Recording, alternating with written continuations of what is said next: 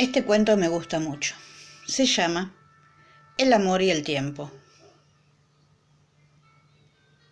En esta isla vivían en armonía el amor, la tristeza y todos los otros sentimientos. Un día, en uno de esos que la naturaleza parece estar de malas, el amor se despertó aterrorizado sintiendo que su isla estaba siendo inundada pero se olvidó rápido del miedo y cuidó de que todos los sentimientos se salvaran. Todos corrieron y tomaron sus barcos y corrieron y subieron a una montaña bien alta, donde podrían ver la isla siendo inundada, pero sin que corriesen peligro. Solo el amor no se apresuró, el amor que nunca se apresura. Él quería quedarse un poquito más en su isla, pero cuando se estaba casi ahogando el amor se acordó de que no debía morir. Entonces corrió en dirección a los barcos que partieron y gritó auxilio. La riqueza, oyendo su grito, trató luego de responder que no podría llevarlo ya que todo el oro y la plata que cargaba temía que su barco se hundiera. Pasó entonces la vanidad, que también dijo que no podría ayudarlo.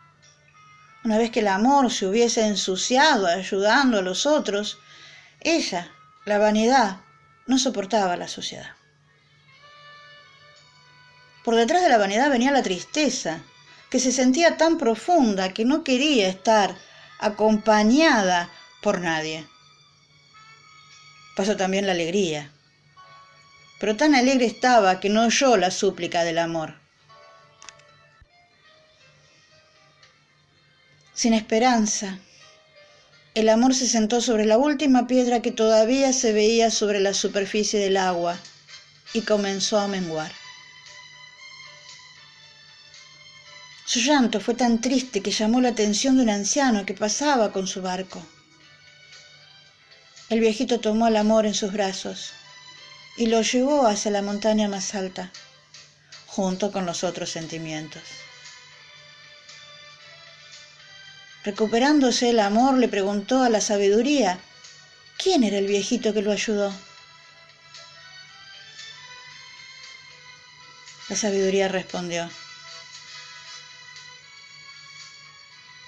el tiempo. El amor cuestionó, ¿por qué solo el tiempo pudo traerme aquí? Y la sabiduría entonces respondió, porque solo el tiempo tiene la capacidad de ayudar al amor a llegar a los lugares más difíciles.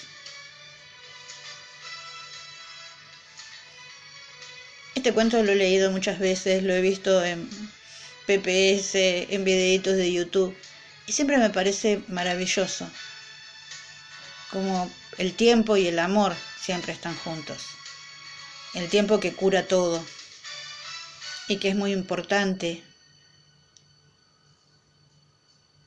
para poder comprender, para poder valorar, para poder esperar, para seguir teniendo esperanza.